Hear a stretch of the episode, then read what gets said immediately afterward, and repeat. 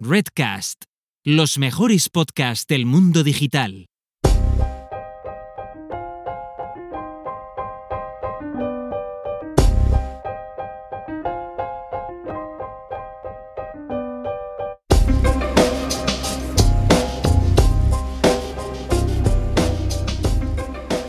Los que sois seguidores del programa, seguro que nos habréis escuchado decir más de una vez que uno de los primeros pasos para un proyecto basado en inteligencia artificial consiste en ver si realmente es necesario utilizar inteligencia artificial. Y no recuerdo si fue Juan Arevalo o fue José Luis Calvo, y por favor perdonadme los dos por mi mala memoria, pero en su paso por el programa, uno de ellos se refería de forma muy ilustrativa al riesgo de que, por el hecho de trabajar generalmente en problemas que se solucionan por medio de Machine Learning, tendamos a solucionar todos los problemas de la misma manera. Y lo hacía comentando que si tu única herramienta es un martillo, todo te parecen clavos. Sin embargo, también hemos hablado aquí de que la inteligencia artificial no es más que otra herramienta que nos ayuda a solucionar problemas dentro del ámbito de la ingeniería del software y esto lo explicaba muy bien Luis Martín. Pero no hemos hablado nunca de posibles alternativas cuando no es necesario aplicarla. Y llegados a este punto, pues eh, yo creo que merece la pena dedicarle al menos un poquito de tiempo. Por eso hoy aprovechamos que Adrián Portavales nos recomendaba hace unas semanas entrevistar a Javier Lafuente para que nos hable de una de estas alternativas, y en concreto de que nos hable de investigación operativa y de su aplicación a la analítica prescriptiva. Tengo que reconocer que la investigación operativa para mí solo fue una de esas asignaturas que estudié en la universidad y que seguramente olvidé a los cinco minutos. Y bueno, seguramente pensando que nunca la necesitaría. Y tengo que decir que en aquel momento me hubiera venido muy bien haber podido escuchar a Javier en una entrevista como la de hoy, pues bueno, para que me hubiera abierto los ojos con todas las aplicaciones prácticas que sigue teniendo una disciplina que nació allá por los años 30 del siglo pasado. Por cierto, creo que a día de hoy este sigue siendo uno de los problemas en la universidad y que se debería llevar a profesionales como Javier a dar charlas contando aplicaciones reales de las materias que, allí se estudian y más si es con la pasión y la claridad con la que él lo hace, como podréis ver enseguida.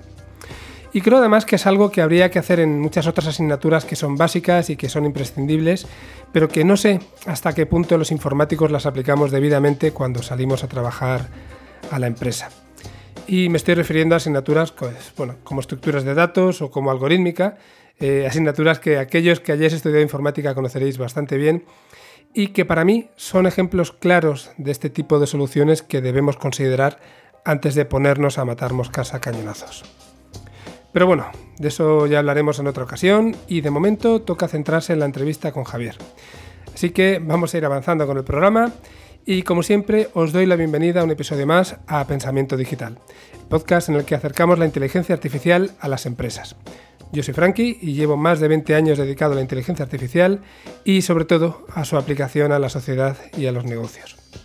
Y bueno, como podréis ver, sigo con un, con un buen catarro, la garganta bastante tocada, espero que más o menos se me pueda, se me pueda entender. Si aún no estáis suscritos al programa y os apetece hacerlo, pues podéis encontrarnos en las principales plataformas de podcast. Hoy ya no las voy a decir porque son demasiadas, pero sí que voy a seguir citando a Redcast, que es esta red de podcast eh, de, marketing y de negocios a la que pertenecemos. Y también podéis escucharnos a través de nuestra web pensamiento.digital. Si os apetece, pues podéis seguirnos en Twitter como arroba pensamientodp y nos podéis contactar a través de la dirección de email pensamientodigitalpod.gmail.com. Como siempre, primero comentaremos algunas noticias que nos han llamado la atención y después os dejaré disfrutar de la entrevista con Javier. Comenzamos.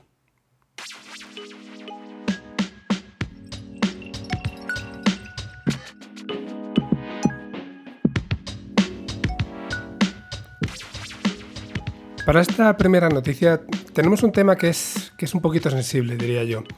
Eh, leí hace unos días en el blog de Microsoft un, post que se titulaba algo así como eh, encogiendo, reduciendo el desierto de datos.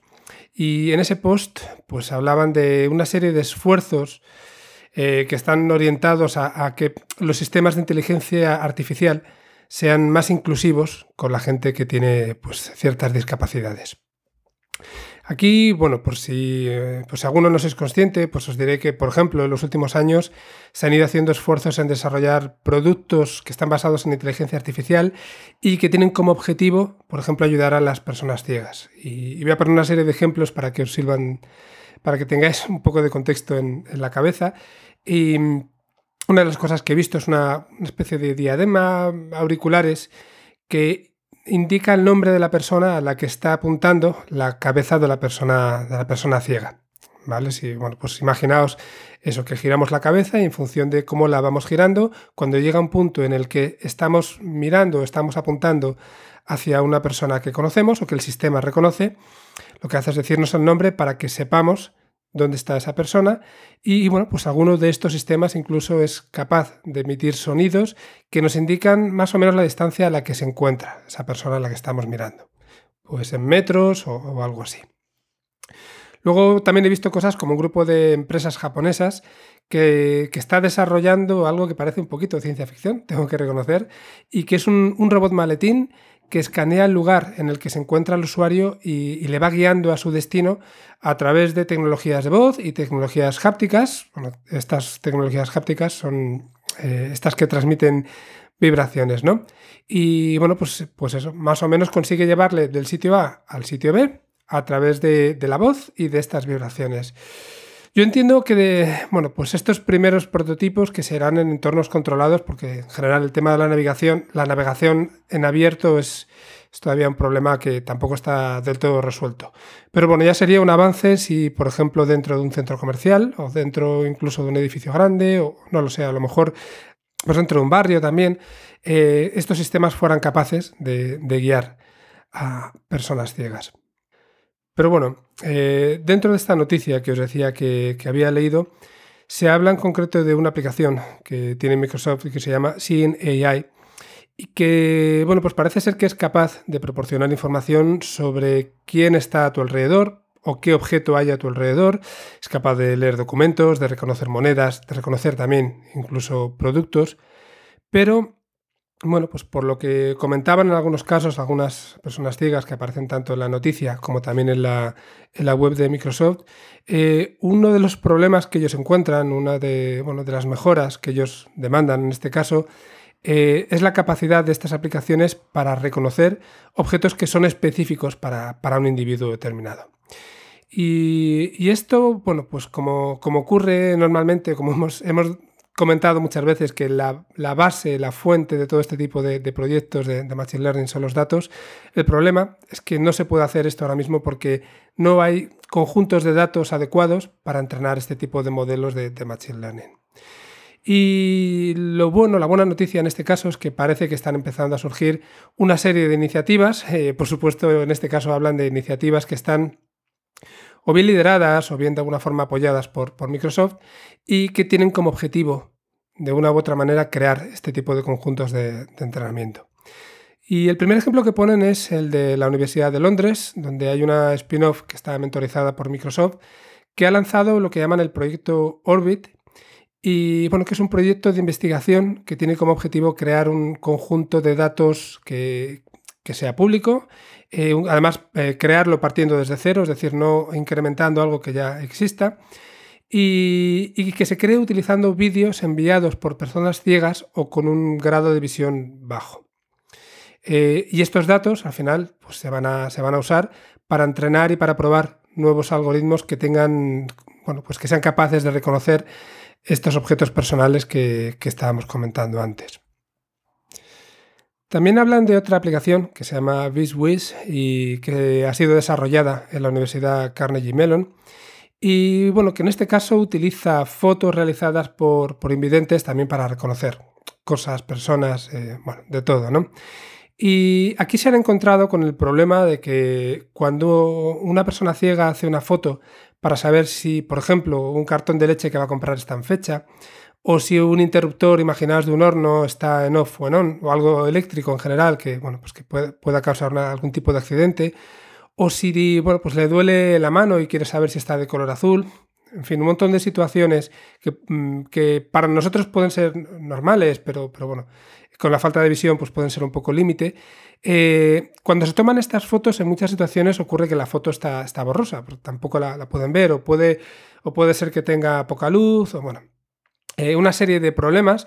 Y lo que ellos quieren es crear una base de datos de, fotos también en estas situaciones para que los modelos que se entrenen sean capaces de reconocer también en, pues en situaciones límite, ¿no? con esta falta de luz, con, con objetos borrosos y, y el, el, resultado sea todavía mejor. Y por supuesto también están creando un, un dataset. Y hemos hablado sobre todo de, de aplicación a, bueno, pues a, mejorar la vida de las personas ciegas, pero también hay iniciativas en, otros ámbitos y se habla en concreto del proyecto Insight, que es un proyecto que ha nacido eh, para crear una colección de datos que ayude a identificar ciertos síntomas a partir de imágenes de la cara en pacientes que, bueno, pues pacientes con ELA y, bueno, incluso podemos llevarnos estas, estas necesidades a, situaciones como pueden ser, pues mira, la conducción autónoma. ¿No? Y aquí, aquí vamos a poner algún ejemplo para que nos quede claro eh, en qué tipo de, casos pueden ayudar. Y aquí, bueno, pues yo creo que lo primero que tenemos que hacer es ser conscientes de, que cuando hablamos de conducción autónoma, no estamos hablando solamente de que un coche, sin que nadie lo conduzca, sea capaz de, bueno, pues de, circular por una carretera, sea capaz de cruzar para, perdón, de, girar para meterse en, otra calle, eh, sino que también tiene que ser capaz de reconocer situaciones como que una persona vaya, vaya a cruzar de un lado a otro de la carretera, tanto si es a través de un paso de peatones como si es en un sitio eh, indebido, por decirlo así, ¿no? Y, por ejemplo, dentro de estos sistemas de conducción autónoma, pues eh, hay una parte importante que tiene que reconocer a las personas y tiene que reconocer, además, o tiene que ser capaz de determinar cuánto tiempo van a tardar en cruzar esta, esta carretera, para ver si el coche necesita frenar o si a la, velocidad que va, cuando el coche llegue, el peatón ya habrá pasado con la suficiente antelación. Y claro, eh, seguramente, o lo que ocurre, por lo que he visto en muchos casos, es que estos sistemas se entrenan pues, con personas jóvenes, con personas que van a una velocidad más o menos normal y con personas fácilmente reconocibles. Pero hay casos como, por ejemplo, en los que en lugar de cruzar eh, una persona andando, pues cruza una persona en silla de ruedas. O a lo mejor es, una persona anciana que puede ir a lo mejor con una postura que haga que el sistema de visión tenga mayor dificultad a la hora de reconocerlo y sobre todo si el modelo está mal entrenado.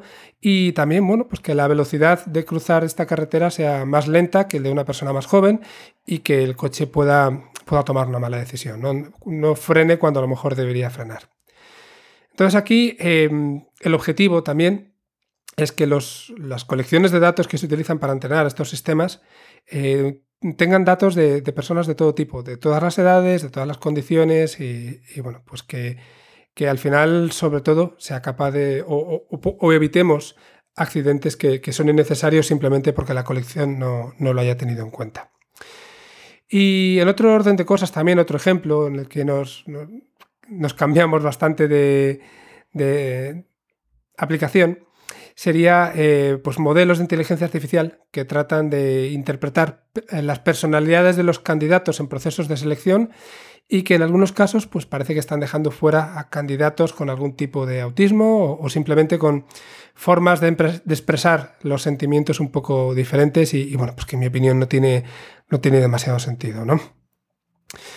Eh, y también, eh, bueno, pues siguiendo un poco con lo que estábamos comentando antes de, los coches autónomos, eh, generalizando un poco más, hay muchos datasets públicos de fotos de personas que se utilizan para para todo tipo de, proyectos, a lo mejor no proyectos tan extremos como el de la conducción, autónoma, y que no incluyen a personas que son de más de 80 años. Esto, bueno, pues había un estudio que, que eché un vistazo el, otro día y, determinaba que prácticamente ninguno de, estos conjuntos estaba incluyendo a, personas de más de 80 años.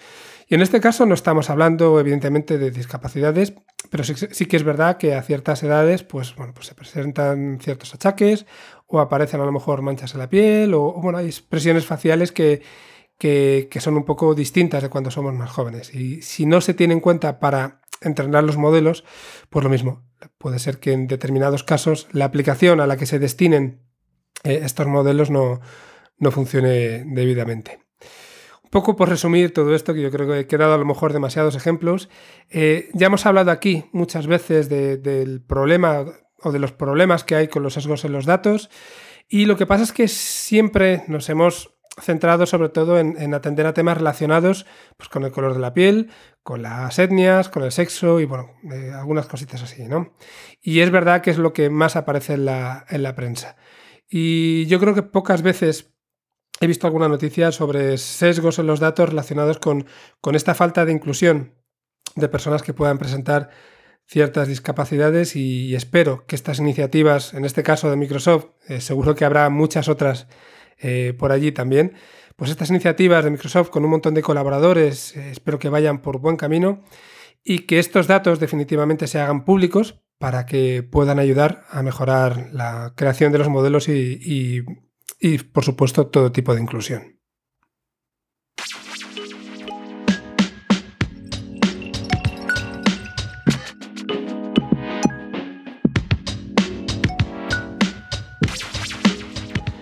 En esta segunda noticia vamos a hablar de sistemas de recomendación, que ya sabéis que es uno de los temas a los que más tiempo he dedicado pues en, mi carrera. Y, en este caso aplicado al recruiting. Y leí hace unos días una noticia en la que se contaba cómo LinkedIn está utilizando pues, Machine Learning y sistemas de recomendación para mejorar la, aplicación de recruiting que, tienen dentro de la red social. Eh, está claro que, para ellos debe ser muy importante y desde luego, pues seguramente, yo no sé si, si es la herramienta que se utiliza más en temas de recruiting, porque sinceramente no, no entiendo mucho, eh, pero sí que está claro que tienen casi mil millones de, perfiles, casi mil millones de personas dentro de la propia red, así que entiendo que para ellos debe ser algo, algo bastante importante. Eh, las características que tiene esta, esta aplicación, y lo comento por, pues por aquellos que tampoco la hayáis utilizado, y todo esto también es según su web. Eh, lo, que la, lo que la hacen potente es, por un lado, la posibilidad de hacer una búsqueda por, keywords, una búsqueda de perfiles basada en palabras. Eh, además, también pues una serie, la aplicación de una serie de filtros pues, que permiten, por ejemplo, eh, más allá de, las búsquedas obvias a través de los keywords, pues eh, saber qué personas pueden estar abiertas a nuevas oportunidades, aunque realmente no, no, estén buscando trabajo o no hayan aplicado un trabajo. Y, también incluso te puede dar como resultado gente que sigue a tu marca aunque tampoco esté abierto a, nuevas oportunidades. Al final, bueno, pues muchas veces alguien no está abierto, pero si le llega una oferta adecuada, pues se puede cambiar, ¿no? Y, también otra de las características importantes que tiene es la gestión de los mensajes posteriormente para todo el proceso de, recruiting. Eh, lo que yo no tenía claro es que utilizaran algoritmos de recomendación eh, basados en Machine Learning en, este caso. Y, bueno, como os decía, a mí me interesa especialmente, así que voy a hablar un poquito aquí de, no de mi libro porque no es mío, pero sí de, mi interés. Eh, creo que es, eh, bueno, está claro para, todos que precisamente por esos casi mil millones de personas que hay en, LinkedIn, tiene que ser difícil filtrar y obtener un conjunto de candidatos pues medianamente manejable.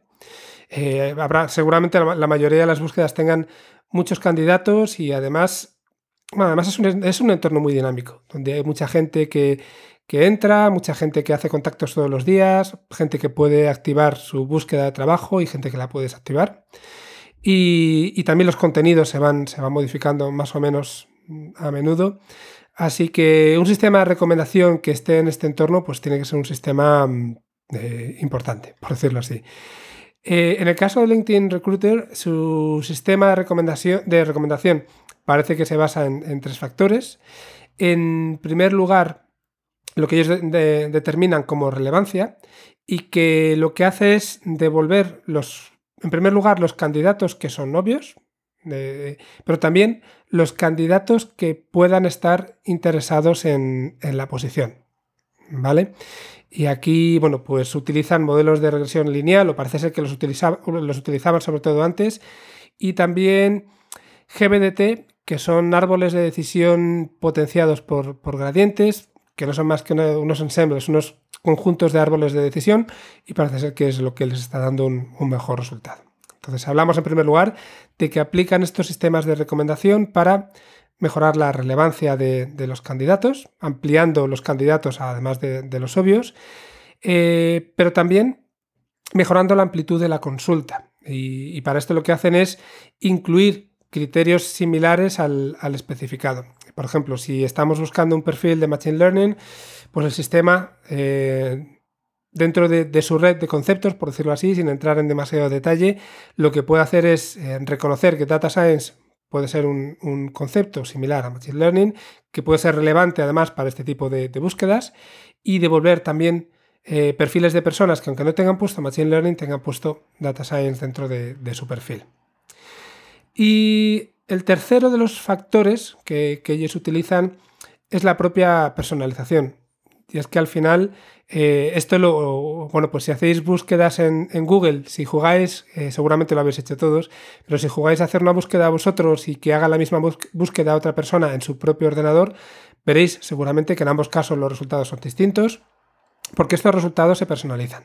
Se muestran diferentes resultados en función de, bueno, pues de, del historial que nosotros hayamos tenido de, búsqueda y de las preferencias que, el sistema haya, haya determinado.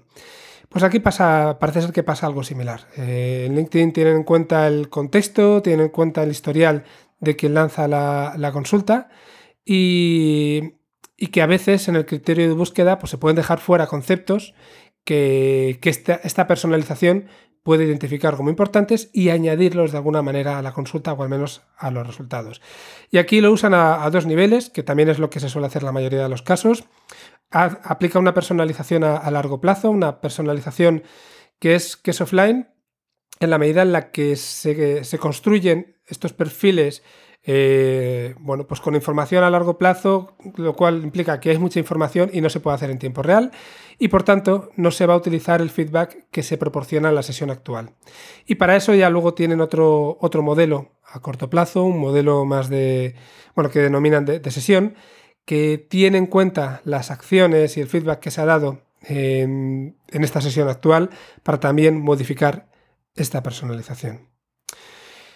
Yo creo que es un sistema, tal y como lo describen, bastante completo. No, bueno, y aquí lo que tocaría es ver eh, si tiene éxito o no tiene éxito, si realmente funciona bien o no. Y, claro, aquí está la dificultad de, de, hacernos la pregunta de cómo medir el éxito de las recomendaciones. Y aquí también han definido ellos una serie de métricas con las que, bueno, pues según ellos indican el éxito de un proceso y no daban mucho detalle, pero por ejemplo hablaban como una de las métricas de, del número de mensajes en mail que, están aceptados. Es decir, cuando pues, un recruiter realiza una consulta, el sistema a través de las recomendaciones le devuelve una serie de resultados que además seguro que estarán rankeados de mayor a menor prioridad y pues imagino que de todos los, emails que se acepten, habrá un ratio, perdón, que se envíen, habrá un ratio que se acepten y en función de lo bueno o malo que sea el ratio y comparado con situaciones en las que no se apliquen las recomendaciones, estarán viendo cuál es el, impacto. Bueno, pues eh, poco más. Desde luego LinkedIn no son los únicos en ofrecer recomendaciones.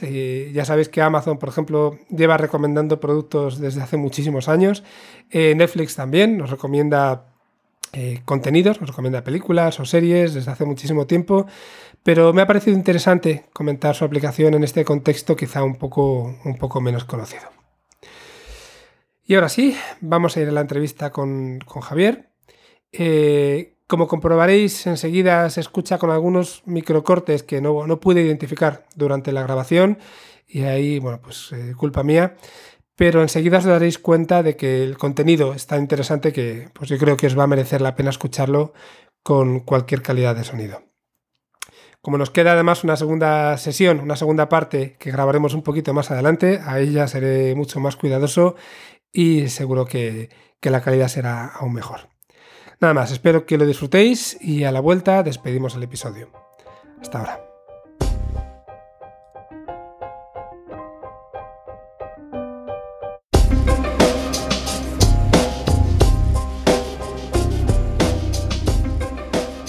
Muy buenas, Javier, ¿cómo estás? Hola, ¿qué tal, Frankie? Muy bien, ¿qué tal tú? Muy bien, también. Eh, lo primero, como siempre, os digo a todos, eh, muchísimas gracias por, por venir al programa además en este caso se da la circunstancia de que, bueno, pues que, fuiste el invitado recomendado en su día por Adrián Portavales y, también para mí pues representa una oportunidad de tenerte aquí en el, programa. muchas gracias a ti por darme la oportunidad de hablar también, que, que, es verdad que no hay mucho sitio donde se pueda hablar de estas cosas, así que, así que estoy encantado también de estar aquí. Nada, bueno, no sé si habrá muchos o pocos. Yo te agradezco que estés en este, que al final es lo que, lo que a mí me, importa, porque vamos a intentar exprimirte al máximo y que sepan nuestros oyentes que es muy posible que el episodio de hoy se nos vaya incluso, bueno, lo tengamos que dividir en dos, de todo lo que tienes que contar. Em, bueno, vamos a empezar como siempre hablando un poco de, tu carrera, de tu perfil, para que los oyentes te, te conozcan. Y, bueno, pues me comentabas en, cuando me pasaste la bio que empezaste a programar muy pequeñito, con 30 años o algo así, ¿verdad? Sí, sí, para ahí con, sí, serían 14 años o una cosa así, con un, un Commodore 64. Muy bien, ¿y qué tipo de programitas hacías? Pues bueno, en ese entonces la verdad tengo que, tengo que reconocer que hacía lo, que se llamaban aventuras conversacionales, que era una cosa así muy... pues eso, eran, eran eh, aventuras de texto en la, en la que había descripciones y tal pero, y que tomabas decisiones sobre a qué sala ir y todo esto, eran cosas entretenidas. Pero la primera cosa interesante, interesante de verdad que hice fue el, un, calculador del conjunto de Mandelbrot, que es un conjunto relativamente conocido ahora, que hay un montón de calculadores de esto que lo hacen muy rápido, pero entonces la capacidad de computación no, no daba para mucho. Entonces, un calculador de esto realmente era, era una cosa costosa y, y, de hecho lo tuve que hacer en C++ entonces y, y aún así costó bastante. Recuerdo que fue una de las primeras cosas que hice también ya cuando tuve un PC y bueno, iba píxel a píxel dibujándose en la pantalla y bueno, era todo, un acontecimiento, ¿verdad? Justo, justo, justo. Había algunas técnicas de optimización, ¿no? Que si el, borde de un cuadrado entero era del mismo color, lo de dentro era del mismo color. Entonces, no, no hacía falta del todo ir a píxel, ir, ir píxel a píxel, pero vamos, casi. O sea, había momentos en los que llegaba a ese punto. Sí. Bueno, yo, yo también, la verdad es que somos tú y yo de la, de la misma quinta. Yo empecé también a programar pues, con 11, 12 años, en mi caso con un Spectrum. Y, bueno, yo creo que a, nuestra generación es algo que, nos, marcó, nos marcó mucho. Y en tu caso, además, te llevó a estudiar, o no sé si tiene relación, pero estudiaste matemáticas en, la Universidad Complutense. Sí, exacto. Estudié, estudié matemáticas porque en, en, su momento pensé, yo creo que un poco equivocadamente en realidad, pero pero pensé, bueno, como ya sé programar, ¿por qué voy a estudiar informática? Pues estudio matemáticas que, que complementa más. Creo que no hubiese, estado no, hubiese estado de más haber estudiado una carrera tipo informática para organizar un poco las ideas, pero, pero bueno, creo que, creo que la decisión fue buena, me aportó más estudiar matemáticas, quizá, bueno, eh, la, idea por la que me metí no era del todo, no era del todo acertada, eso sí que es verdad. Bueno, pero al final llegamos a donde llegamos por, por diferentes caminos y casi siempre todos los caminos valen, ¿verdad? Sí, exacto. Y ahí, bueno, pues mm, decías que, conociste las técnicas de investigación operativa que luego te han marcado bastante en la, carrera y que nos van a llevar un poco al tema, si quieres, que va a unir los, dos programas que queríamos hacer, que es la analítica prescriptiva. Y, bueno, pues decidiste, me decías que querías ya dedicarte de forma profesional a esto, ¿no? Justo, o sea, el, tuve, de hecho me metí por la rama de computación, no de investigación operativa, de matemáticas, pero tuve una asignatura investigación operativa. Y fue esa asignatura la que, la que, me, hizo, la que me hizo ver a qué, a qué, quería dedicarme exactamente. Y era, era una asignatura tonta ahí de, bueno, que daban algunos algoritmos básicos, bueno, daban el simplex este, que es el algoritmo así más conocido. Pero daban otros algoritmos básicos de, de, búsqueda de rutas, el Distra, el Kentucky, eran unos cuantos así, que, que en, los que podías ver cómo un ordenador era capaz de tomar decisiones que no esperabas, que era la parte súper interesante del asunto. Y, en ese momento, efectivamente, decidí que me quería dedicar a esto, a, hacer que los ordenadores tomasen decisiones inesperadas. Y una vez que dejas la universidad, ¿por dónde tira tu trayectoria profesional? Bueno, o sea, tuve una, una primera parte un poco rara, que eh, una beca y tal, que estuve ahí de, de, BBA, vamos, de, administrador de base de datos, pero me duró muy poco, porque en cuanto encontré la oportunidad de moverme vía el grupo Apex, que era un spin-off de, la, de la Complutense, temas de investigación operativa, me moví hacia allí. Y, en el grupo AVEX, que fue la, mi primer trabajo, o sea, básicamente estuve en menos de un año ¿eh? Y en el grupo AVEX, que fue mi primer, trabajo de, con investigación operativa, haciendo cosas de investigación, operativa, estuve dedicado a temas de, de optimización, de, optimización de redes para, para Telefónica y más D, que antes bueno, existía y era una cosa que estaba en la, en la 2, en la, en la carretera de Barcelona. Vale, y después eh, te fuiste a iLog, ¿verdad? Exacto. O sea, el, producto que yo estaba utilizando para... Hay, un producto realmente famoso de programación lineal y programación lineal entera que se llama Ciplex, que es, un producto que en ese momento era de iLog, que era una empresa francesa. Y, justo yo estaba trabajando con ese producto en, en, en, Telefónica Entonces, bueno, eh, conocí a la empresa, a la, filial aquí en España de iLog y, y me moví a esa empresa donde estuve trabajando casi los 10 años siguientes. Vale, haciendo labores de consultoría, ¿no? Sí, estuve, empecé en consultoría para líneas aéreas, para optimización de tripulaciones aéreas, que es uno de los problemas más complicados que hay por ahí en el mundo de la optimización. Y, luego, al cabo de un tiempo, me aburrí un poquito de consultoría y decidí pasar a, I Entonces estuve trabajando en, el, en, la fabricación de los productos, de, precisamente este producto de Ciples, de programación lineal entera, pues en la parte de I que era el que era el departamento que fabricaba el, el algoritmo, básicamente. Esto, pues me aburrí también de esto, porque al final, al final lo que a mí me, me di cuenta de que lo que a mí me gusta, eh, pese, a, que, la consultoría es una cosa bastante pesada, es, verdad que es algo que te acerca mucho al cliente y, y, a mí realmente lo que me gusta es ver cómo mis productos se acaban usando. ¿no? Entonces, el estar como dos o tres pasos detrás en la fabricación de un algoritmo que luego lo usa un consultor para luego implantarlo en un cliente me pillaba un poco lejos. ¿no? Entonces, entonces decidí volver otra vez a consultoría dentro de ILOG y, ahí fue donde acabé mi carrera de, dentro de ILOG, vamos, donde acabé mi, mi, trayectoria de en consultoría. Porque luego ya decides, bueno, pues lanzarte y, montar una empresa, ¿verdad? Exacto. O sea, el, trabajando para ILOG me di cuenta de que, de que había, en, ese momento la única empresa que en España hacía temas de investigación operativa era el propio ILOG con sus productos.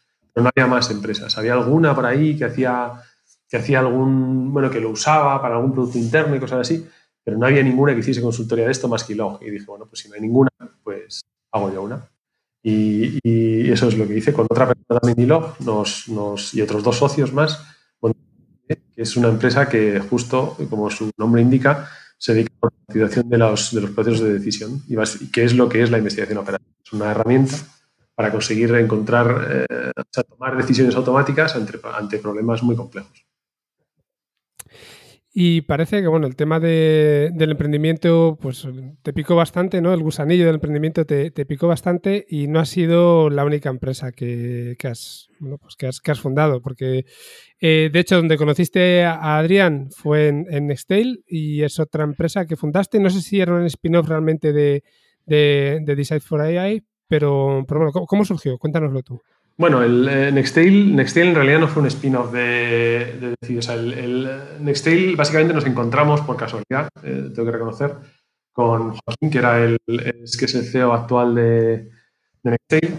Y nosotros, eh, fueron muchas casualidades, pero básicamente nosotros estábamos comercializando un algoritmo de optimización de inventarios que habíamos desarrollado y que, que teníamos prototipado y estamos como desarrollando, comercializando solamente el algoritmo para integrar los sistemas. Eh, y, por otro lado, Joaquín estaba comercializando la cosa opuesta, que era un, sistema de inventarios, pero con mucha intervención manual y sin, y sin ninguna inteligencia. Nos encontramos por casualidad. Joaquín era un exdirectivo de Nitex, sabía mucho de retail y nos encontramos por casualidad y decidimos montar eh, Nextail. Entonces, realmente no es, no es un de Decide porque los dos estábamos montando algo, pero, pero eh, Decide como empresa es socio, es un, forma, parte de, forma parte de Nextail. Y luego también desde Decide, pues eh, habéis montado Orquest, que es donde, donde estás ahora, ¿verdad? Exacto, o sea, eso sí que fue una iniciativa mía dentro de, dentro de Decide. Fue un momento en el que de nuevo estaba un poco, estaba un poco cargado con el tema de consultoría y tal, y con proyectos nuevos y cosas, y me apetecía dedicarme a un proyecto más a largo plazo y eh, me apetecía verticalizar algo y además es, es donde veía sentido a, a, este tipo de cosas, ¿no? Porque, porque, digamos, los proyectos de optimización, los proyectos de investigación operativa son proyectos muy duros, en los que haces un, casi una labor de investigación y desarrollo a medida para un cliente y, tenía de alguna manera la necesidad de, capitalizar toda esa cosa que habíamos hecho hasta ahora en, algún producto que finalmente se acabase vendiendo a mucha gente. Entonces montamos un pequeño equipo que llamamos Zelda por, bueno, por una historia ahí relacionada con Supercell y no sé qué, los de Clash of Clans y todo eso, ya, pero, pero, montamos una cosa que llamábamos Zelda, que, que era un grupito de personas que, que, que, estaba dirigida por mí, que intentó básicamente hacer esto, hacer un producto. Y esto tuvo éxito y es lo que ahora es Orquest, que esa sí que es un spin-off de Decide, ahora mismo es una empresa aparte pero estuvo muchos años dependiendo directamente de, Decide. Y es una empresa de, básicamente tenemos un algoritmo de, optimización de recursos humanos orientado a que intenta ayudar a las tiendas a vender más, a las tiendas de retail, al retail físico a vender más, mediante investigación operativa, el machine learning y otro tipo de técnicas analíticas que usamos. Bueno, pues nada, a ver si eh, entre lo que hablemos hoy y hablemos el, próximo día nos puedes contar pues, con un poco más de, detalle lo que hacéis y cómo lo hacéis, evidentemente sin, sin, contar vuestra salsa secreta, pero seguro que a más de uno le va, le va a resultar muy interesante. Seguro, creo que sí.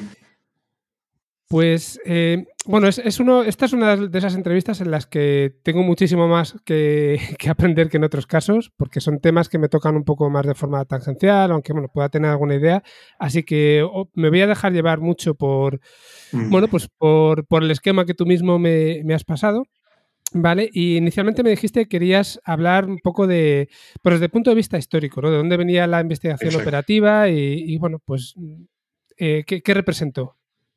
Vale, pues es, es, una cosa breve, pero es interesante porque el, en realidad la investigación operativa eh, pues es una cosa que viene de lejos, pero la, la, palabra se acuñó en la Segunda Guerra Mundial. Eh, no sé si en la segunda o la primera, pero por, por una de esas guerras se acuñó.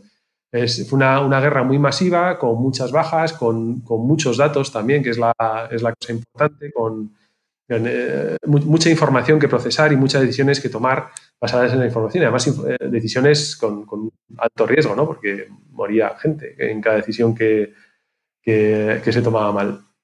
Entonces, digamos que fue, fue como un punto de inflexión dentro de la, a la, hora de tomar dentro de la, de, a la hora de calcular la manera de tomar decisiones, hubo un punto de inflexión y, y, fue el momento en el que se decidió de alguna manera empezar a basarlas mucho más en datos que antes. Hay una anécdota curiosa que se dice mucho en, en conferencias de Machine Learning y tal, de, de los aviones estos, eh, cuando, eh, digamos, cuando los aviones regresaban de, de, la guerra o lo que sea, de la batalla en la que se han estado, eh, se miraban dónde tenían los impactos, ¿no? Y, la primera idea que se le ocurrió a alguien por ahí fue decir, bueno, pues mira, vienen todos estos aviones con todos estos impactos, vamos a intentar eh, reforzar más las zonas donde, donde están los impactos. Hasta que un listo llegó y dijo, no, no, estos son los aviones que han vuelto. Con lo cual, si tienen estos impactos es porque se puede volver con estos impactos. así, que, así que vamos a reforzar todas las zonas que no tienen impacto, que probablemente sean las que se reciben un impacto, el avión no y, el, y, esta decisión tonta basada en datos, eh, básicamente se, disminuyó el ratio, digamos, de, bajas de aviones, no, recuerdo el dato, eh, pero era un, dato significativo. La realidad es que fue el momento en el que se decidió, el, que se, dio cuenta básicamente los militares, que normalmente, o los militares o los astronautas son los que inventan casi todo siempre, pues, pues los militares en este caso se dieron cuenta de que tener en cuenta, de que basar las, decisiones en datos rentaba bastante más que basarlas en, intuiciones. Y aquí salió un poco la idea de investigación operativa, que luego, acabada la, Segunda Guerra Mundial, con el nacimiento, con la aparición del Simplex, que nació en el 46, en el 47 por ahí, y, las mejoras en la, en potencia de computación, empezó a ser algo eh, más, algorítmico, y más, y más eh, automatizable que es cierto que en el momento de la Segunda Guerra no era tan automatizable, pero, pero más adelante, con esta filosofía, pues se continuó con la automatización de todos estos procesos. Y a día de hoy es verdad que hay eh, múltiples algoritmos ya, ya, ya, construidos que permiten buscar problemas, soluciones complejos, eh, soluciones a problemas complejos que de manera, vamos a decir, semiautomática. A día de hoy sigue siendo una disciplina muy compleja, pero, pero que es fruto de, toda esta reflexión de la Segunda Guerra Mundial y de todas las evoluciones tecnológicas que hubo después. Parece mentira, la verdad, como bueno, pues 80 años después, más o menos, de, la Segunda Guerra Mundial, todavía seguimos tomando muchísimas decisiones más basadas en, pues como tú decías, en el instinto en lugar de, basarlas en, los datos. No sé si hemos llegado a aprender del todo. Exacto, así es, así es, sí, sí. bueno, o sea, no, Sí, es, es verdad que, que, no es en todos los casos y que poco a poco vamos aprendiendo, pero bueno, yo creo que a todos nos ha pasado más, más de una vez. Así es. Bueno, y, claro, eh, cualquiera que nos esté escuchando ahora, pues puede pensar precisamente, joder, esto estamos hablando de algo de hace ya 80 años, ahora mismo estamos realmente en la era de, del Machine Learning, casi más del Deep Learning, de, del GPT-3, yo qué sé, de, un montón de, de, bueno, algoritmos más complejos, de modelos más complejos. Eh, ¿Qué pinta la, la investigación operativa en, actualmente? Eh, no sé si puedes ponernos algunos ejemplos donde se esté utilizando y donde todavía sea, sea útil. Sí, a ver, el, en realidad, en realidad digamos, la investigación operativa todavía no ha acabado de ser útil de todo. está en el, en el momento de, crecimiento, de crecimiento de su utilidad. Digamos que el, bueno, luego, explico un poco por qué, pero un ejemplo para, toda para todas las personas que sepan Machine Learning, un ejemplo de investigación operativa son todos los algoritmos de optimización que hay por detrás de TensorFlow, sin ir más lejos. Lo que hacen básicamente es intentar buscar una solución, un, óptimo en una curva que es muy no lineal, que es la red neuronal en sí. Una función que es muy no lineal, que es la red neuronal, intentan buscar una, una, solución óptima. Estos algoritmos, los de TensorFlow, son, son algoritmos de, que se llaman de gradiente, porque, porque básicamente como, como el problema no está restringido, es sencillamente viajar alrededor de la curva, pues eh, muchas veces yendo por la dirección de máximo gradiente, de máxima pendiente, vamos a decir, pues se consigue. O sea, si nos imaginamos una, unas montañas, un sistema montañoso, pues si yo quiero llegar al pico más alto, muchas veces yendo por la cuesta más alta, puedo acabar llegando. Y si no, pues intento subir desde varios sitios y puedo acabar llegando siempre al punto más alto. ¿no? Y esos son los algoritmos que están detrás del Machine Learning. Eh, otra cosa más, otros sitios donde está más, digamos, más adecuado a más cerca del uso de las personas de la calle es, el GPS, Google Maps, sin ir más lejos. Google Maps, cuando le preguntas cómo puedo llegar desde aquí hasta aquí tiempo mínimo, básicamente lo que hace es ejecutar un algoritmo que se llama Distrax. Bueno, el Distrax fue un señor el que se lo inventó y un algoritmo de, camino, de camino más corto que, ligeramente modificado puede llegar a tener en cuenta hasta giros prohibidos, cosas así, cosas de ese estilo, y calcular esa ruta óptima en un tiempo, como, como veis, como se ve todo el mundo en Google Maps, en un tiempo cortísimo. Más allá, en el ámbito empresarial, el, el, machine learning se usa muchísimo, muchísimo en temas de en, las eléctricas, por ejemplo, usan, digo, el machine, la, investigación operativa la usan muchísimo las, empresas eléctricas. El, arrancar o parar una central térmica, por ejemplo, tiene un coste eh, enorme. Con lo cual, la decisión de arrancarla o pararla tiene, una decisión eh, tomada desde un punto de vista global, es decir, teniendo en cuenta el resto de fuentes de energía de las que puedo partir para saber si efectivamente tengo que parar esto. Y para, y para eso se usan, eh, bueno, se usa una técnica normalmente que se llama relajación lagrangiana, que, es una técnica de investigación operativa que, les permite calcular este tipo de cosas. En otros temas más, eh, sin más lejos, los turnos de metro de Madrid se usan, eh, se, digamos, se calculan mediante un algoritmo de investigación operativa, se llama Constant Programming, programación por restricciones, y una adaptación de este algoritmo que de hecho hicimos nosotros desde, desde Decide general en, procesos de aprovisionamiento, inventario, todos los procesos de, inventario en los que tengo que decidir cuánto pido a mi proveedor o cuánto envío de mi almacén a la tienda, todos estos procesos normalmente llevan procesos de investigación operativa detrás que automatizan de alguna manera la decisión. De manera más compleja o más sencilla, pero automatizan la decisión. Con lo cual, en realidad, a día de hoy está en todas partes el, tema de la investigación operativa. Lo que pasa es que digamos que es una disciplina que no está eh, ni mucho menos tan madura como otras, como el Machine Learning. Machine Learning es una, es una disciplina que también tiene muchos años, eso es la... sí. Pero, pero que, ahora es donde ha, donde ha, ha tenido un crecimiento bastante elevado y básicamente ha tenido un crecimiento bastante elevado porque ha conseguido democratizar de alguna manera el uso de estas, de estos, eh, de estas, de estas técnicas. ¿no? O sea, es, el, librerías como, como Scikit-Learn o, TensorFlow o lo que sea permiten a alguien que no tiene muchísima, muchísima idea de estadística ni muchísima, muchísima idea de, de, Machine Learning, de, las matemáticas que hay detrás, de la álgebra que hay detrás, eh, le permite usar estos algoritmos y con cierto éxito, y de hecho con éxito en muchas ocasiones. Con lo cual, el, se ha democratizado de alguna manera y, el, y, el, y eh, su uso ha crecido muchísimo. En investigación operativa la cosa es todavía está lejos, muy lejos de democratizarse. Luego, luego si nos da tiempo veremos por qué, pero realmente está muy, muy lejos de democratizarse. Hay una, una parte, digamos, todo lo que está alrededor del simplex o de los algoritmos de estos más caja negra, es verdad que podríamos decir que, está casi democratizado, pero el, conjunto de problemas, vamos a decir, que, que, resuelven este tipo de algoritmos todavía es muy pequeño como para, que, como para considerar que, que es algo que cualquiera puede hacer. Pues justo es, una de las cosas que, más nos gusta sacar en cada uno de, los episodios y que creo que pueden aportar más a nuestros oyentes, tanto los que tienen un perfil más de negocio como los que tienen un perfil técnico. Y, justo van esa línea de, cuáles son los, los, problemas que realmente se pueden, se pueden resolver. Yo no sé si nos podrías contar pues, eh, alguno a lo mejor de los que vosotros habéis resuelto eh, desde, desde tus empresas y bueno, algunos otros problemas típicos que, que, normalmente se vienen resolviendo para que eso, nuestros oyentes sepan en qué medida los podrían, los podrían aplicar o incluso bueno, contactar contigo si hiciera falta en un momento determinado. Vale, vale, pues a ver, normalmente un problema de optimización normalmente es un problema de negocio. Es decir, y, sobre todo es un problema que está haciendo alguien a mano, ¿no? Entonces, el, eh, por ejemplo, el, problema de asignación de turnos, que es un problema que tengo muy reciente ahora, ¿no? Porque es en mi última empresa, pues estamos resolviendo justo esto. en una tienda o en, un restaurante de comida rápida lo que sea, los turnos de los empleados los decide un, el encargado de la tienda y lo decide en función de lo que los empleados quieren, de la normativa que tienen los empleados eso de la, normativa, es decir, de las, eh, de las restricciones de convenio, ¿no? Pueden trabajar con mínimo tres horas, como máximo ocho, luego eh, tienen que trabajar cinco días a la semana o seis o lo que sea, de sus preferencias y también de lo que ellos saben. Y todo con el objetivo de, dar cobertura a, una demanda de trabajo, ¿no? Sea, sabemos que en la comida va a entrar mucha gente, va a entrar, van a estar muchos clientes, con lo cual necesito más personas, en la cena también, pero quizá entre, entre esas dos horas necesito menos y a primera hora de la mañana también necesito menos.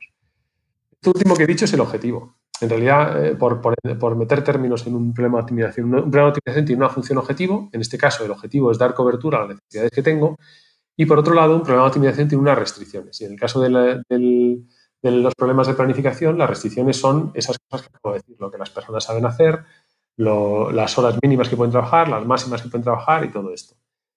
Lo que hace el algoritmo de optimización es mezclar estas dos cosas y conseguir una respuesta, conseguir una asignación de horarios a cada persona de la tienda diciéndole en cada momento qué es lo que tiene que hacer. Detrás de esto, esto es lo que ve el negocio. El, negocio ve, el negocio ve, da un botón y, y, de repente a partir de unas necesidades que a lo mejor el negocio ha definido, una necesidad de personal en cada hora que el negocio ha definido y de unas, y de unas restricciones que el negocio conoce, les haga una solución que, básicamente él, dice a qué hora empieza y acaba de trabajar cada empleado y en qué cosas va a trabajar mientras está trabajando. ¿Qué es lo que pasa? Que el problema este que hay por debajo es un problema eh, de complejidad exponencial. Esto, si, si la gente que sabe software sabe lo que significa la complejidad exponencial, pero básicamente lo que significa es que según crece el problema, según añado un empleado más o dos empleados más, por, simplificar mucho, la complejidad del problema, lo que, lo que tardo en resolver ese problema, eh, crece de forma exponencial. Es decir, es elevado a esa cosa, a esa cosa que estoy. Pues no sé si conocéis el. Bueno, entiendo, que, entiendo que mucha gente conoce el, digamos, la fábula esta del ajedrez, ¿no? del, Que, con respecto a la complejidad, ¿no? Del que dicen que el que inventó el ajedrez, pues llegó al, al este marajá este en India que, de turno y le dijo, oye, mira, te voy a vender este juego de ajedrez si en la primera casilla me pones un grano de arroz, en la segunda me pones dos, en la tercera me pones cuatro, en la siguiente ocho y vas duplicando así los granos de arroz que pones en cada casilla hasta que llegues a las 64 casillas del, ajedrez.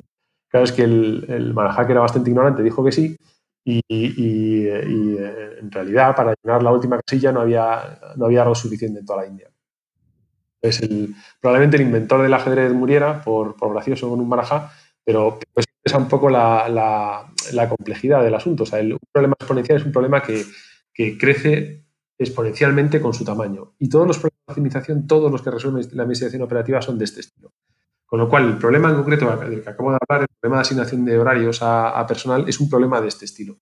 Así que, aunque desde el punto de vista del, del, cliente es una cosa que se resuelve en unos segundos y que en unos minutos a veces, pero se resuelve muy rápido y da una solución que le cuadra lo que sea, en realidad lo que hay detrás es, un problema muy, muy complejo de estar resolviendo, para el cual se necesita casi nunca pasa por definir un modelo, dar al clic y que se resuelva solo. Eso es.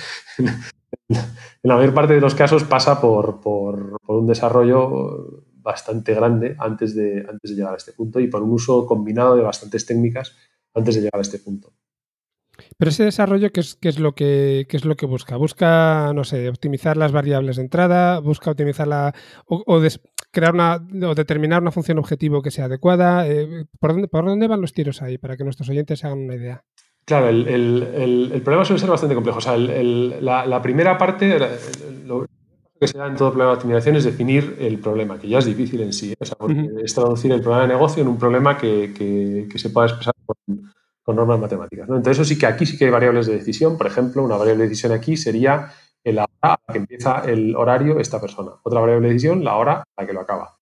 Otra variable de decisión puede ser lo que hace en, el minuto 3 esta persona. Otra lo que hace en el minuto 4.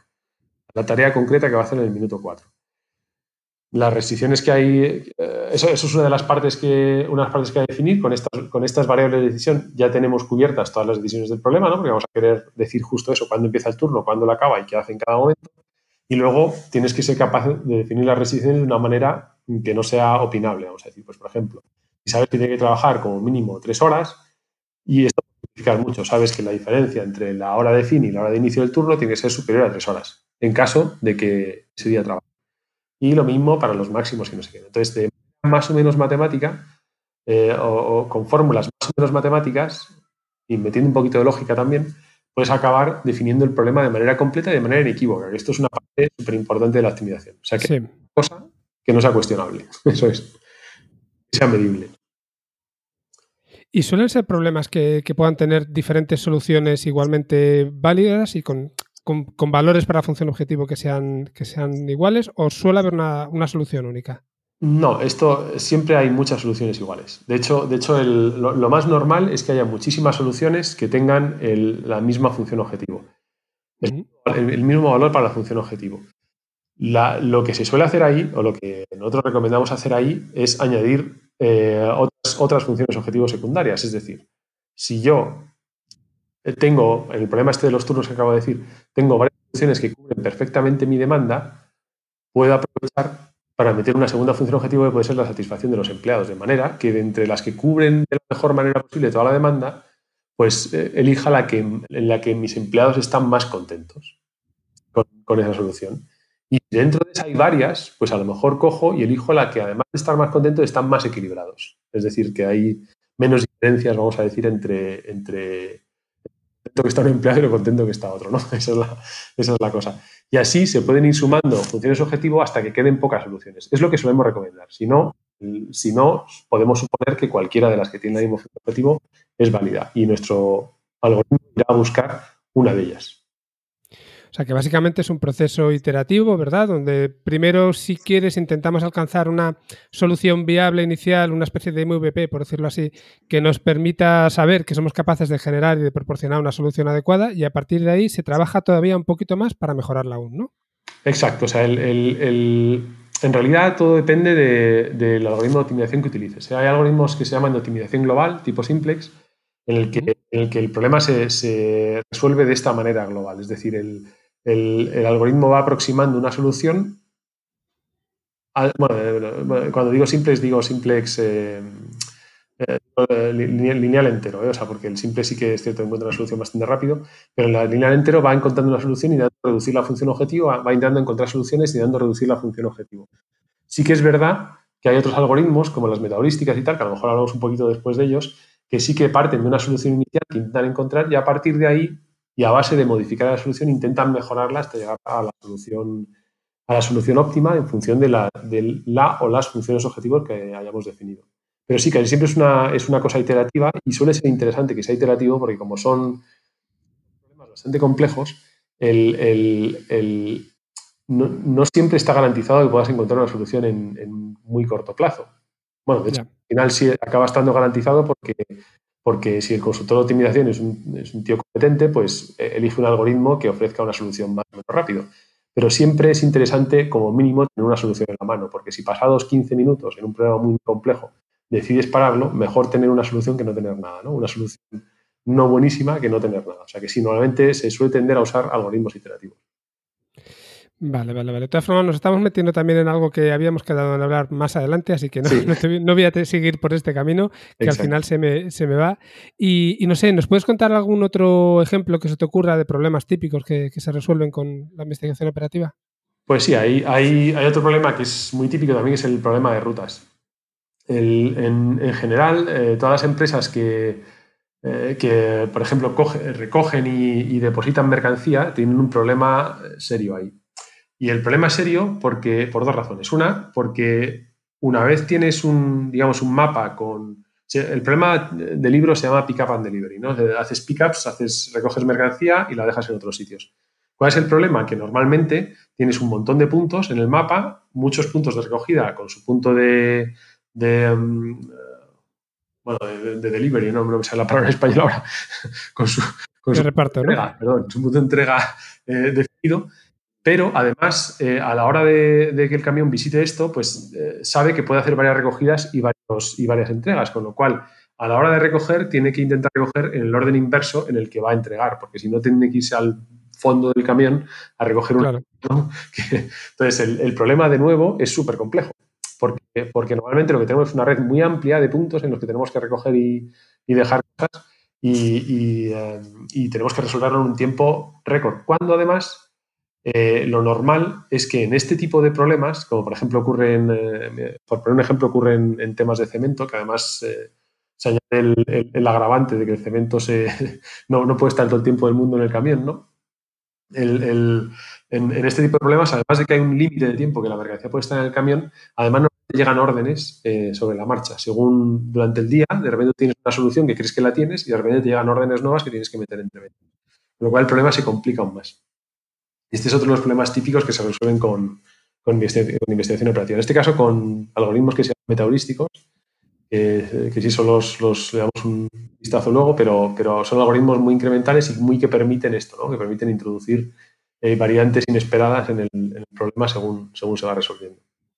Claro, justo te iba a, preguntar sobre eso porque realmente eh, puede dar la sensación inicialmente con todo lo que habíamos hablado hasta ahora de que los problemas que se resuelven por medio de, perdón, de investigación operativa son problemas estáticos de alguna forma. Pero claro, me estás diciendo ahora que también se pueden resolver problemas dinámicos que pues en mitad de, la solución pueden, pueden cambiar. Eso, eh, ¿hasta qué punto realmente funciona bien y cómo es aplicable? A ver, en realidad ninguno de los problemas que se, resuelven es totalmente estático. Incluso este que te he dicho de turnos, una cosa la que tú planifiques en un principio y otra cosa, otra cosa es cómo acabe el asunto, ¿no? Porque luego la gente se te pone enferma y tienes que partir de la solución anterior. O sea, siempre tienes imprevisible en la parte de turnos.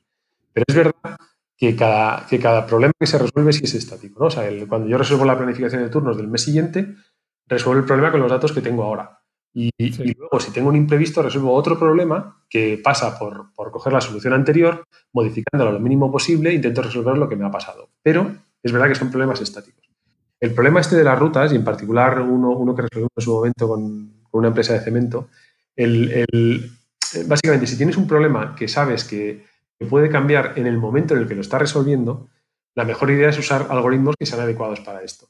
Y las metaheurísticas son algoritmos adecuados para esto. Las metaheurísticas son algoritmos que pasan básicamente por tener una o varias soluciones, dependiendo de la metaheurística que estés utilizando, y hacer pequeños cambios para mejorar estas soluciones y pasarlas a otra mejor. Con lo cual, si te viene un dato nuevo, pues es muy fácil incorporarlo a, tu, modelo, ¿no? Porque luego, o sea, lo incorporas como, vamos a poner el caso una visita en el cemento, ¿no?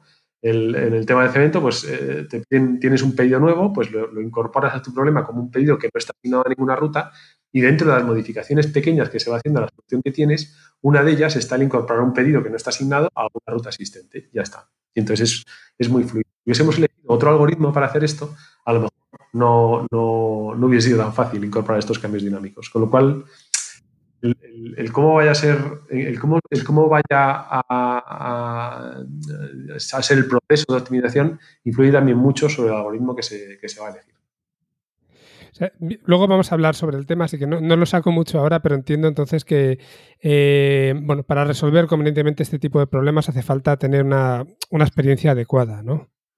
Exacto, exacto. Es la verdad es que es el, bueno, era un, era un tema que teníamos por ahí, pero el, realmente, eh, siendo que, que, la optimización o la investigación operativa todavía es algo que pese a que es muy antiguo, eh, está muy verde en el sentido de que hay muy pocas empresas en España que se dediquen a esto, en, particular creo que Decide y otra más.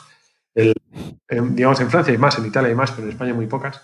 es una cosa que, que todavía no, es, no está muy democratizado, con lo cual los algoritmos que hay no son... No, no, no, es una cuestión de definirte un modelo matemático, ponerlo en, el, una caja negra que te lo resuelva. En algunos casos sí, es lo que intentan herramientas como Zip, que es de la que te he hablado antes, intenta esto. Pero no es verdad que como norma general este tipo de herramientas resuelvan, resuelvan directamente problemas, problemas complejos.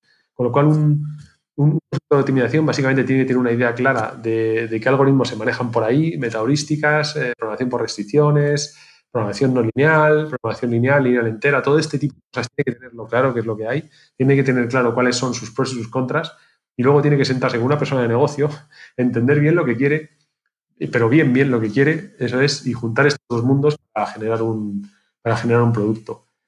Y detrás de esto, la, otra parte bastante compleja de esto es que además para cualquiera de estos algoritmos hay que saber programar y programar bien.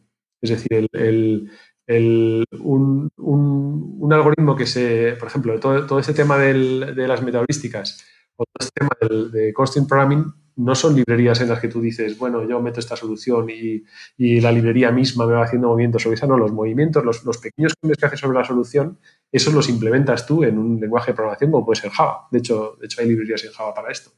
Y esos movimientos que tú has implementado, que los puedes haber implementado en cinco minutos, mal, luego se van a ejecutar miles de millones de veces, con lo cual más te vale que esa cosa que has hecho sea eficiente, porque si no, tu algoritmo no va a acabar.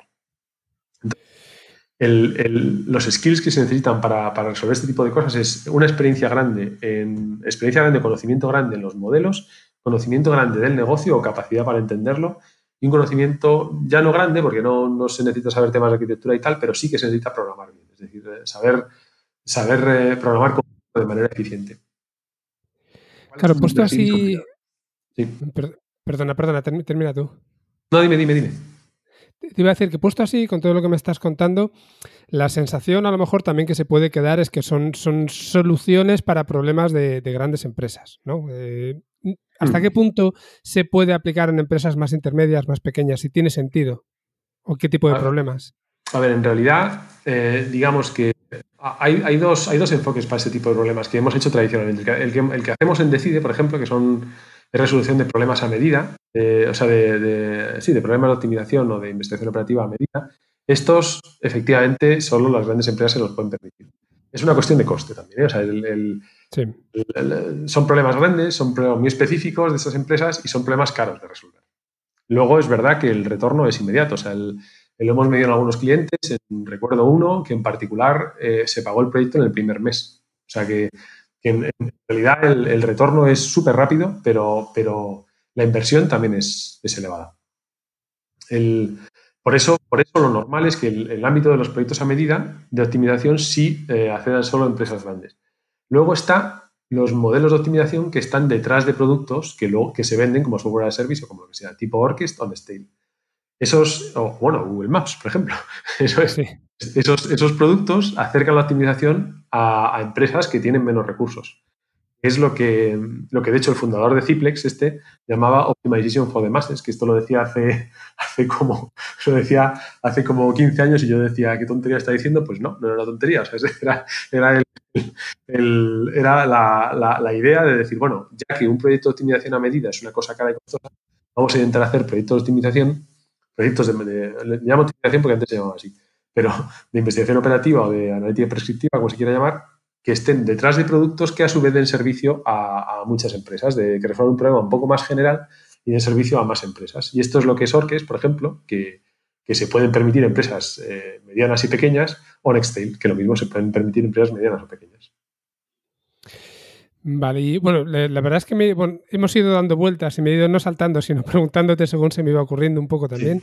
Y, pero no sé si tienes a lo mejor algún otro ejemplo, algún otro problema típico que, te apetezca contarnos, algo que hayáis resuelto vosotros o que te haya llamado la atención en otros casos.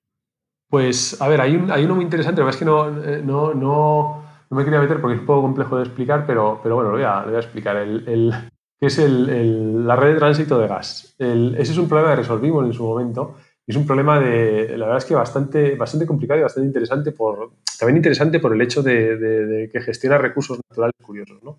Entonces, básicamente una red de tránsito, una red de tránsito de gas es un globo hinchado, ¿no? Que tiene, pero espero que no esté muy hinchado, pero, tiene, tiene, como, tiene algunas entradas que son comercializadoras de gas, que, que, tienen unos contratos de consumo y tal, y tiene algunas salidas que pueden ser o a, clientes o pueden ser almacenes que, curiosamente muchas veces son cuevas cavadas en la roca y cosas, o sea, cuevas que, naturales en la roca, ¿no? que no tienen fisuras. Entonces, el, problema que se resuelve ahí es un problema de optimización muy, muy interesante en el, que, en el que básicamente la decisión que tomas es la manera en la que usas tus contratos, los contratos de las comercializadoras que están por ahí, y los contratos, o sea, los contratos de tus proveedores, ¿no? De que traen gas natural líquido y, te permiten usar, eh, te permiten, eh, digamos, eh, gasificarlo en la medida en la que quieras y la, medida, y la manera en la que usas tus, tus almacenes para poder dar servicio a tus clientes. Los contratos además son muy particulares porque tú te comprometes a, consumir un rango. Entonces, o bien si consumes menos o bien si consumes más, que es la parte, la parte curiosa del asunto, el, te cobran más. Entonces, el, no puedes, no puedes, eh, tienes que intentar no salirte de tu mínimo y máximo. O sea, no es, no es como, bueno, si consumes más, pues te hago un descuento, como en la cosa normal. No, no. Tú tienes que, mantenerte en este rango y si te sales por la izquierda o por la derecha, pues, pues te cobran. Entonces, el, optimizar toda esta red, eh, que además es una serie, eh, digamos, una solución que corresponde a una serie temporal, ¿no? Porque, porque la necesidad de tus clientes, además, no, son tus necesidades de ahora, son necesidades de ahora y de, y de, un futuro que puede llegar hasta un mes vista, ¿no? El, conseguir, eh, digamos, saber de qué manera vas a ir consumiendo tus contratos para, para, dar, para dar, respuesta a, a, todos tus clientes con el mínimo coste, este es un problema de optimización súper complejo que de hecho abordamos en su momento en Decide y con bastante éxito. Y, es otro de los problemas típicos donde evidentemente las variables pues son el uso que haces de los contratos, las restricciones es la propia red, la capacidad de la propia red, más la capacidad de tus almacenes y más las salidas que esperas de, tráfico, de, de clientes, de, servicio a clientes actuales. Y es otro de los problemas que a día de hoy se resuelve con, con investigación operativa. Hay muchos más, ¿eh? O sea, todos los problemas de inventario, bueno, hay un montón de problemas más. Realmente, realmente interesante y, sobre todo también te da una idea de, los diferentes tipos de, problemas, ¿no? porque a veces estamos más, más acostumbrados a, problemas que están más cercanos a nuestro día a día y, bueno, estos ejemplos yo creo que también nos dan una medida más, más interesante de lo que se hace por ahí. Y mm, nos has comentado ya algunos algoritmos típicos que más se suelen usar, pero no sé si a lo mejor se ha podido quedar alguno por, por el camino sobre el que quieras hablar. No, no, si, queréis, si, queréis doy un, si queréis un repaso, ¿no? Pero es un... Eh, los he dicho más o menos todos. el, los primeros son los, los, caja negra. Bueno, que básicamente el más importante de los caja negras es, es, el Simplex, que es un algoritmo que se sigue utilizando. Bueno, no solo se sigue utilizando, es de los más potentes que hay de optimización a día de hoy. Y sobre el simplex está construido, eh, bueno, el simplex resuelve problemas de programación eh, lineal. ¿no? Lineal significa que tanto las restricciones como la función objetivo son lineales. Eh, es decir, es un producto de una constante por una variable más o menos otra constante por otra variable y así sucesivamente. ¿no? Y las restricciones son una expresión lineal mayor o menor o igual a, un número. Esto es un, esta tontería, o sea, esta cosa que puede parecer muy tonta, es verdad que cubre un montón de problemas de la vida real. ¿Qué es lo que pasa? Que, hay un ingrediente más, que es el hecho de que cada una de tus variables de decisión en el simplex, eh, los que lo conocéis son, son variables eh, de punto flotante, es decir, no son variables enteras, son discretas, son continuas, y que la vida real, pues las cosas no son continuas, son discretas, ¿no? Entonces, el, siguiente paso, la programación lineal entera, que eso también es una cosa que, cubre que se cubre de manera en forma de caja negra, que es la programación lineal entera, que es lo mismo que el simplex, pero permite que las variables de decisión sean enteras. Es decir, si yo estoy diciendo cuántas personas tengo que colocar en este puesto, pues no puedo colocar una y media, tengo que colocar una o dos. Y eso, que parece una tontería, convierte el problema en algo que se resuelve en segundos o en milisegundos eh, a pasar en algo que se puede llegar a resolver en minutos o en horas. Pero bueno, el, día de hoy, eso, digamos, siguen siendo cosas de caja negra en la que tú defines un modelo eh, defines tus variables, defines tus expresiones lineales, mayor o menor, igual que, un, que una constante y tal, con ese modelo se lo pasas a tu caja negra y tu caja negra te devuelve un resultado. Hay productos, hay, productos, además, de hecho, un poco caros, o sea, quiero decir, no son, no son productos baratos como Ciplex o como Urobi, que es otro, otro producto de esto, que, que hacen, de, hacen de caja negra y son súper potentes. Eso es la parte en la que prácticamente cualquier persona podría meterse. Hay muchos consultores de, hay muchas empresas que se dedican, por ejemplo, al machine learning y que ponen una pata en, la parte de, de Mixed Integer Programming, de programación lineal entera, porque en realidad es cuestión de ser capaz de definir un modelo en un papel y ese modelo eh, acabar eh, inyectándoselo a la caja negra que es capaz de resolverlo en más o menos tiempo. por fuera de esto hay otros... Eh, bueno, el asunto es que esto no cubre, esto no da cobertura ni al 30% de los problemas que, nos encontramos por ahí. Entonces, el resto de problemas que nos encontramos los, los, resolvemos con otro tipo de algoritmos o con, con mezclas de, de, modelos, que es lo que suele pasar. Hay una, serie de técnicas que son, muy, son bastante cool, o sea, o suenan bastante bien, que son las de las, de, las metaheurísticas. ¿no? Estas el, habréis oído seguro alguna vez hablar de algoritmos genéticos y cosas así. Algoritmos, sí. caso, de metaheurística. Bueno, son algoritmos evolutivos, pero dentro del catálogo este de las metaheurísticas. Básicamente, las metaheurísticas son algoritmos que pasan de, un, de una solución, o bien una solución al problema, ya una solución completa al problema, o bien un conjunto de soluciones al problema, como es el caso de los genéticos, e intentan mejorar, intentan encontrar soluciones mejores a partir de eso. En los genéticos la cosa es, muy fácil de explicar, ¿no? porque coge una población de, una población de soluciones, defines operadores de apareamiento, vamos a decir, operadores en los que dos soluciones, digamos, tienen un hijito, eso es, y la manera en la que esas soluciones se mezclan para generar una tercera solución que es su hijito. Y luego un tema tipo Darwin, ¿no? Tipo, tipo evolución, que dice, bueno, los que los hijitos que han salido, que no, que no son aptos, vamos a decir, que no, que, no consiguen sobrevivir, pues esos desaparecen y acaban sobreviviendo, vamos a decir, los más fuertes. Y las soluciones más fuertes, que las, que acaban sobreviviendo, se acaban apareando de esa manera con otras soluciones y al final, al cabo de un tiempo, pues todas las, soluciones que te quedan, pues son soluciones todas muy buenas y puedes coger una cualquiera o la mejor de las que te quedan y ya está. Y esa es una, una solución a tu problema. Esos son los genéticos y, bueno, y, que son la base de todos los que son eh, evolucionarios, de estos que se llaman evolutionary algorithms. Y luego hay otra rama de las metaheurísticas que parten de una sola solución, como puede ser el Tabu Search, Simulated Annealing o, bueno, o sea, hay, el, bueno, el, Hill Climbing, bueno, hay un montón de, cosas de estas que básicamente lo que hacen, su técnica consiste en coger una solución única, la que tienen, y hacer pequeñas modificaciones en esa, en esa solución para decidir si pasamos, si cambiamos la solución sobre la que trabajamos por otra, que es un poco mejor, o nos quedamos en la que estamos. Y, básicamente, si nos, si nos imaginamos, nos podríamos imaginar que, estamos en una cordillera montañosa, ¿no? Eh, caminando por la cordillera montañosa y damos un pequeño pasito. Esa es la modificación a la solución. Si el pasito es cuesta arriba, pues, pues eh, tenemos un objetivo mejor. Si el pasito es cuesta abajo, tenemos una función objetivo peor. El, asunto es que si yo quiero llegar a la montaña más alta, muchas veces tengo que dar, estoy en, una, estoy en una colina pequeñita ahí, pues tengo que dar algunos pasitos para abajo, ¿no? Para luego subir por la montaña más alta. Y las metaheurísticas lo que hacen es establecer el criterio según el cual decido dar pasitos hacia abajo para luego subir a la montaña más alta. Sí. Y, aquí, bueno, cada, cada, tiene un criterio distinto, pero básicamente, básicamente las metaheurísticas son, son cosas de este estilo que son muy interesantes porque, como si, te das cuenta, siempre llevan una solución en la mano, siempre tienes una solución, que es la mejor que has encontrado hasta el momento. Con lo cual, en el momento en que tengas que parar de buscar, bueno, dices, pues aquí me quedé. Pero, y aquí tienes una solución que puedes aplicar a tu negocio. No, no, te dejo sin solución. Y eso es una cosa que podría pasar en, programación lineal. Pero aquí no, aquí no pasa. Aquí siempre tienes una solución, por mala que sea, pero bueno, la tienes y la puedes entregar.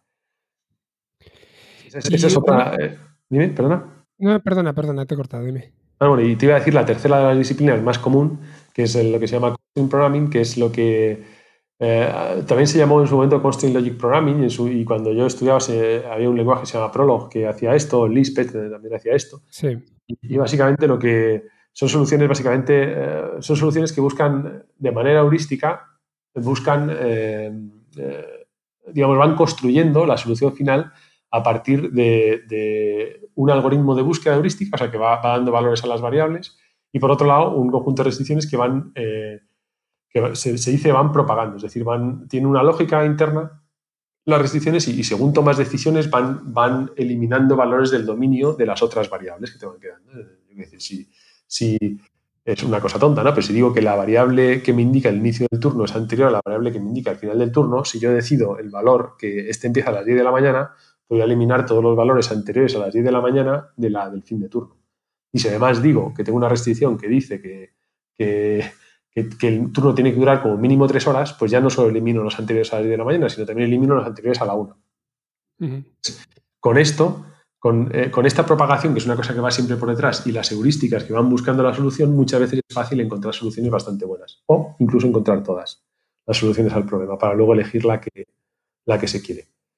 Entonces, estas tres técnicas son básicamente las técnicas generales, bueno, que son muy amplias las tres, ¿eh? pero, pero generales que se usan. Luego hay otras por ahí como que, todavía del todo, del todo, bueno, eh, popularizadas dentro de lo popular que puede ser esto, que son, que son las que van alrededor de la programación lineal, ¿no? De decir, que se usan más en temas, pues por ejemplo, los, TensorFlow los usa, pequeños algoritmos de gradiente y tal, que, que buscan soluciones óptimas sobre curvas, pero son más para resolver problemas técnicos que para resolver problemas de negocio. Así que diría que estos tres, estas tres técnicas son las más normales para resolver problemas de negocio. Y precisamente, dado que estamos hablando de problemas de, negocio, una de las cosas que, bueno, con las que yo me he encontrado siempre, imagino que a vosotros os habrá pasado algo similar, es que a negocio le importa mucho la explicación del por qué, ¿no? Al final, eh, si tú le das, estábamos hablando hace un poco de, hace un momento de caja negra, si tú creas un sistema que es una caja negra a la que das una entrada y te devuelve una salida, en muchos casos no se terminan de fiar del por qué por mucho que haya matemáticas por detrás y todo eso. Entonces, em, estos algoritmos de los que me están hablando, o al menos en alguno de los casos, ¿ayudan con esa parte de explicabilidad o en todos los casos pues van a tener que tener un poquito de fe? Mm, bueno, el mitad y mitad. O sea, en realidad el algoritmo en sí, salvo, salvo digamos, pero algoritmos muy básicos, el simplex, el, bueno, cualquiera que ha estudiado el simplex sabe que tiene temas de sensibilidad, con lo cual es capaz de decirte el, impacto que tendría cambiar en una unidad, el lado derecho, lo que sea, quitando el simple que tiene, sí tiene ese análisis de sensibilidad, este tipo de algoritmos, digamos, ya, ya en sí tienen complicado el resolver el problema, con lo cual les cuesta, eh, o sea, no tienen ninguna funcionalidad eh, out of the box, vamos a decir, para, para darte explicaciones. Sí que, sí que es verdad que se han hecho avances, ha habido avances y, y, cuando un cliente lo pide se puede hacer un desarrollo al respecto que explique cosas de la solución, pero hay que saber exactamente qué es lo que se quiere explicar. Es decir, si tú quieres saber por qué a esta persona le han puesto la mañana y no la tarde, sí, podrías, eh, sí puedes hacer algo ad hoc para dar esa explicación, porque tú desde, digamos, desde tu algoritmo lo que haces es que le pones a esa, mañana, a esa persona la tarde, resuelves el problema y te das cuenta de que la, función objetivo empeora en dos puntos y por eso le da la mañana, ¿no? Esa es la, o sea, resuelves el problema completo con esa persona en la tarde y entonces te das cuenta de por qué le has puesto la mañana, porque tu función objetivo mejoraba eh, dos puntos si, eh, a, ponerle por la tarde. Pero es verdad que no hay, no hay, eh, no hay estándares, digamos, para dar explicaciones. Se han intentado, ¿eh? ha, habido APIs de estos famosos de explicaciones al problemas y tal, pero, pero todavía eso no está muy maduro en absoluto.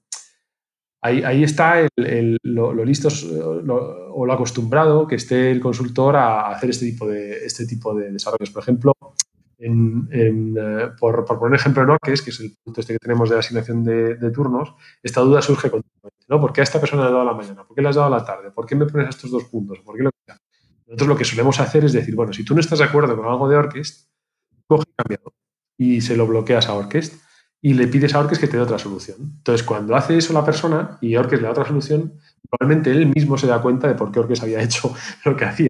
Esa es la, esa es la cosa. Con lo cual, como eh, particular en Orques hemos conseguido que los, los, eh, digamos, los motores den una respuesta en, tiempos súper competitivos, tipo 10, 10, segundos, 11 segundos, cosas así, pues el, el, encargado se puede permitir hacer estos juegos que le ayudan a entender la solución. Y a día de hoy estamos ahí, ¿eh? no, hay, no hay ningún, no hay, bueno, que yo sepa, no sé que me lo esté perdiendo, pero, pero no hay ningún, eh, ningún sistema automático de explicación, porque en sí el problema ya, el problema ya de encontrar una solución es complejo. Entonces, el, complejo, quiero decir, con lo cual el problema de, explicar por qué la solución está ahí es más complejo todavía. No hay, no hay algoritmos que lo permitan hacer de forma automática, pero sí es verdad que si tienes costumbre de trabajar con clientes de usan este tipo de algoritmos, sí les ofreces facilidades para que ellos mismos entiendan cuáles, cuáles, cuáles son las razones para que la solución ha salido.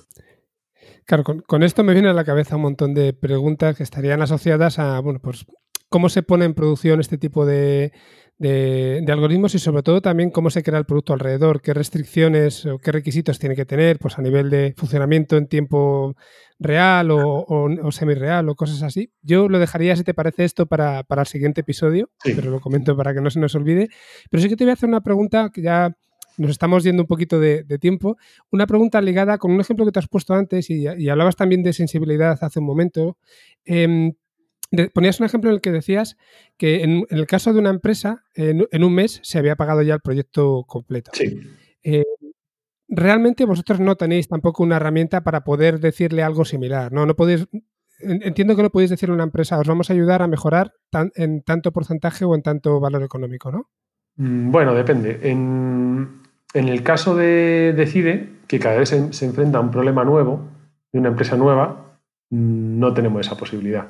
Podemos usar referencias antiguas de otros clientes, pero no, no en ningún caso eh, en ningún caso podemos saber si, el impacto que tuvimos en el, otro cliente lo vamos a tener en este. En Orques sí. En, en Orques, como resolvemos un problema muy, muy concreto, sí que tenemos herramientas de diagnóstico que nos permiten medir lo bien o mal que lo están haciendo y la mejora que podría proporcionarles Orques si, si, lo utilizasen. Con lo cual, eh, depende del problema que esté resolviendo. En el caso de Orques, que es un problema muy concreto, sí tenemos herramientas de diagnóstico el impacto posible. En el caso de CIDE es mucho más fácil, es mucho más difícil hacerlo. Bueno, Javier, pues hoy, hoy no te voy a preguntar por lo que pregunto otras veces, por el futuro, ni por tu visión de algunas cosas, ni te voy a pedir tampoco que me recomiendes a nadie, porque quedamos emplazados para, el siguiente episodio. Y de momento, lo, único que te voy a preguntar es eh, si con relacionado con esto que hemos estado hablando, ¿quieres tú hacer algún otro comentario antes de que terminemos el episodio? Mm, no, no, creo que, creo que cualquier otro comentario sería spoiler de lo siguiente, así que. Perfecto. Así que creo que me lo guardo. Pues eh, te agradezco muchísimo que, de nuevo, que te hayas prestado a venir aquí y encima que lo hagas, que lo vayas a hacer dos, días, en, dos veces diferentes. Y de verdad, se me ha pasado volando, llevamos prácticamente una hora hablando, se me ha pasado volando y he aprendido un, montón de cosas que, como te decía al principio, me pueden quedar cercanas, con las que más o menos he jugado alguna vez, pero en las que nunca me había metido en serio. Así que por mi parte te lo agradezco y, estoy seguro que muchos de nuestros oyentes también. Pues, pues, muchísimas gracias a ti también por dejarme hablar de esto, que me encanta. Así que me alegro un montón de que hayas aprendido, la verdad. Vale, pues, pues nada, Javier. Eh, de nuevo, muchas gracias y nos despedimos hasta, hasta el siguiente episodio. Exacto, hasta la próxima. Hasta luego, un abrazo. Hasta luego.